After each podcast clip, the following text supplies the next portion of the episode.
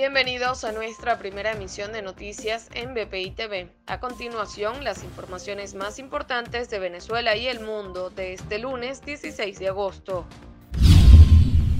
El Ministerio de Asuntos Exteriores de Noruega anunció que la delegación del oficialismo y la oposición tuvieron un encuentro entre el 14 y el 15 de agosto. Se espera que vuelvan a reunirse del 3 al 6 de septiembre. A su vez, señalaron que los encuentros que han realizado hasta ahora han sido constructivos.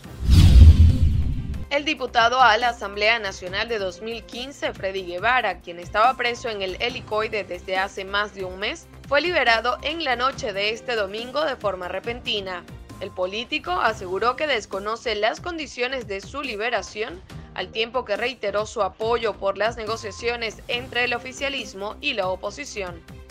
Por su parte, una agencia de noticias aseguró que el parlamentario fue liberado con la finalidad de que participe en las negociaciones que se realizan en México. El Instituto Nacional de Aeronáutica Civil informó que durante esta semana permitirá de manera supervisada las operaciones aéreas de aviación comercial desde y hacia los principales aeropuertos del país exceptuando los estados Bolívar y Táchira.